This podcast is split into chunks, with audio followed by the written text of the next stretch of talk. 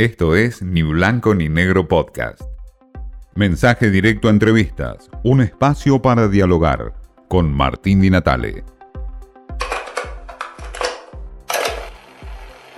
Estamos aquí con Emilio Apud, ex secretario de Energía y Minería de la Nación en el año 2001, ingeniero industrial de la Universidad de Buenos Aires, tiene varios estudios cursados, un hombre que conoce muchísimo de energía, de minería, un hombre que forma parte también del grupo de ex secretarios de energía y eh, en estos días donde hay debates sobre qué hacer con nuestra energía, cómo desarrollar la energía en la Argentina, aumentar o no aumentar tarifas, explorar con el litio o con energías renovables.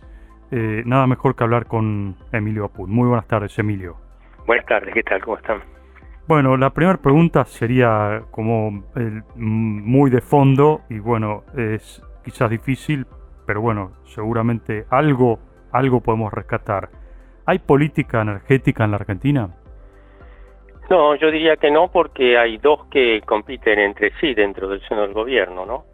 Hay una disputa entre eh, una política que viene del lado de el kirchnerismo a través del Instituto Patria y otra que es la que quiere implementar el, ministro de Economía, con poco éxito yo diría, ¿no? que es más eh, racional y que trata de alguna manera de evitar que se siga disparando los subsidios, ya que no hay con qué financiar esos subsidios salvo que con emisión, ¿no? Y además compromete seriamente las negociaciones que está llevando a cabo para eh, postergar o renegociar los vencimientos con el Fondo Monetario y también sin, ese acuerdo este, no se podría empezar a hablar con el, eh, Club de París, ¿no?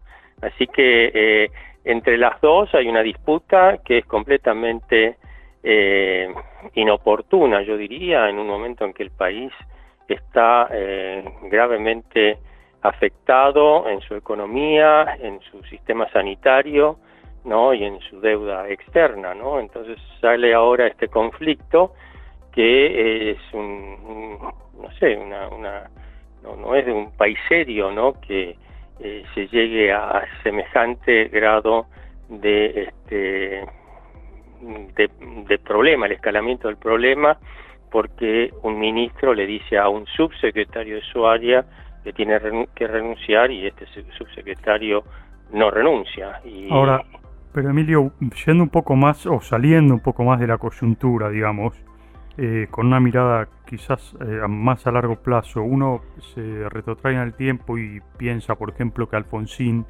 errado o no, tenía en su momento su política energética o su mirada de política energética con energía nuclear en la mira, bueno, este, después vino Menem y también tenían de la Rúa, quizás cerrado o no también. En los últimos años parecería ser que la Argentina va deambulando entre vaca muerta, el litio, eh, las energías renovables. Eh, ¿Hacia dónde va la Argentina en este aspecto? Eso es un poco la mirada a largo plazo que me gustaría que... Bueno, haciendo el raconto histórico que usted acaba de hacer, yo creo que Alfonsín fue el que empezó a a introducir dentro del sector energético un tabú, ¿no? que es la inclusión del sector privado, ¿no? sobre mm. todo en el sector petrolero, cuando lanzó el plan Houston. Este, muy tímidamente, ¿no? Este, en esa época el sindicato, bueno, directamente este, boicoteaba las licitaciones, etcétera, ¿no? Pero viene Menem y Menem hizo una verdadera revolución, ¿no? Ha hecho un cambio importante, sobre todo en, la, en el sector energético, donde este, hubo un crecimiento muy fuerte, ¿no? Esto objetivamente y, sin, sin afán de, de, ponderar ninguna política, pero este, hubo en la década del 90, solamente en el sector hidrocarburo, una inversión de arriba de 87 mil millones de dólares este, de esa época, ¿no? De, estoy hablando de 30 años este, y eh, hubo eh, inversiones en el sector eléctrico arriba de 20 mil millones de dólares. El Estado dejó de poner plata y empezó a cobrar impuestos hubo este, inversiones que permitieron exportar gas, permitieron tener tarifas no subsidiadas este, con la, posibilidad de este, tener precios más bajos que todos los regionales, etcétera.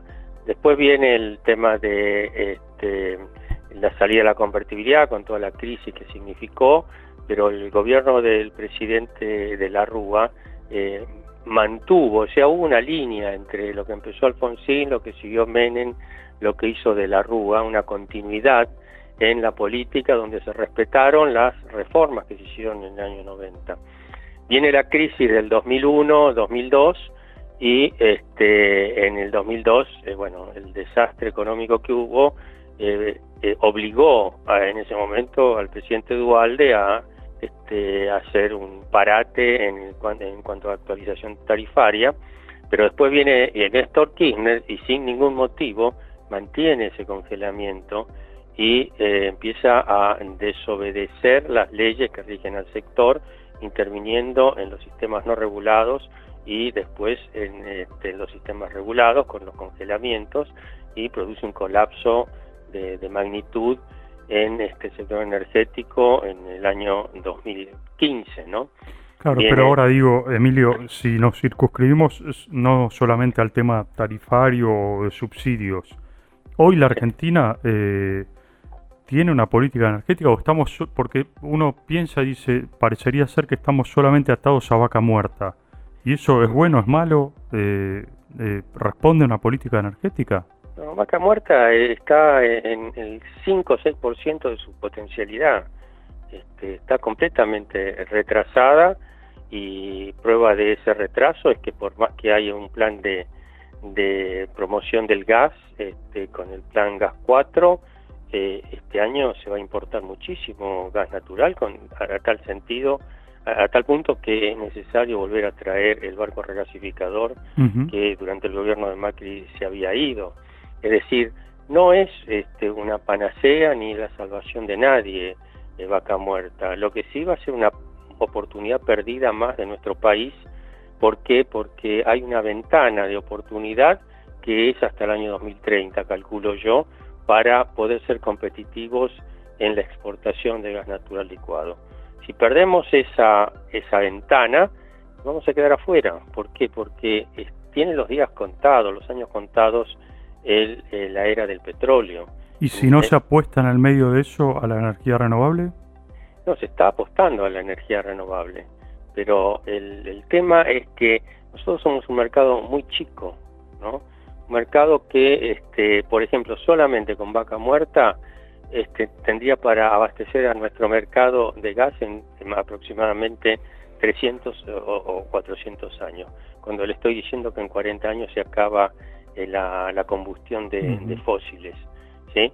Entonces, lo que tiene que hacer Argentina es tratar de eh, poner en valor todas sus riquezas energéticas, pero para exportar, no para el mercado local, porque el mercado local son excedentarias esos recursos.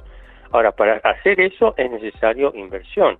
Y para que haya inversión tiene que haber confianza, tiene que haber reglas de juego claras y políticas de Estado, políticas que sean respetadas por cualquiera de los gobiernos sucesivos que vengan de ahora en adelante.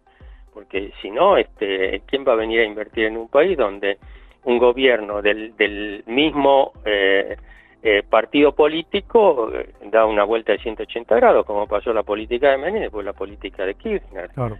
Ahora, si tuviera, por último, Emilio, si tuviera que dar un consejo nada más, un solo consejo al secretario de Energía que sea, ¿no? Del cualquier gobierno, el que venga, ¿cuál sería su consejo? Establecer las reglas de juego claras y dar garantías de que se van a mantener durante 20 o 30 años. Hay un ejemplo este, muy eh, evidente que fue lo que pasó en el año 90 con la ley de promoción minera sacó una ley donde se daban garantías que por 30 años iban a respetar todos los, temas impositivos, laborales, etcétera, y vino una corriente de inversiones tremenda. ¿no? Acá en, eh, en Argentina tenemos un yacimiento muy atractivo, tenemos también el litio, como mencionaba usted, tenemos energías renovables de la mejor calidad del mundo, que esa energía renovable puede servir para producir hidrógeno, por ejemplo. No tiene sentido producir hidrógeno con hidrocarburo, ¿no? O sea, hay que hacerlo con eh, siempre eh, manteniendo una huella de carbono, una huella de emisión de anhídrido carbónico lo más baja posible. Todo eso se puede hacer, el problema es que los gobiernos no dan continuidad a sus políticas y encima hay señales como la del populismo energético del kirchnerismo que este, va en el otro sentido, quiere volver a la estatización, quiere volver al, Estado interventor, etcétera, yendo a contramarcha de lo que ocurre en todo el mundo. Si nosotros queremos ver lo que sería nuestra energía este, eh, si se siguieran esas políticas populistas, bueno, veamos Venezuela. Venezuela está en un mar de petróleo, ¿no? Y tiene energía hidroeléctrica y tiene todo, y sin embargo eh, tienen que hacer cola para conseguir un litro de nafta. Es decir, no es eh, el recurso, tenemos el recurso en calidad, tenemos know-how, tenemos experiencia, etcétera, pero las señales que dan los gobiernos no son las adecuadas para concitar el interés de las inversiones que son necesarias este, para poner en desarrollo eso. Muy bien, escuchamos a Emilio Apud, un hombre claramente de la anarquía, un hombre con una mirada eh, a largo plazo, pero también con un repaso de lo que significa hoy una Argentina que claramente no tiene una política energética ni en el corto ni en el largo plazo. Esto fue Ni Blanco ni Negro Podcast.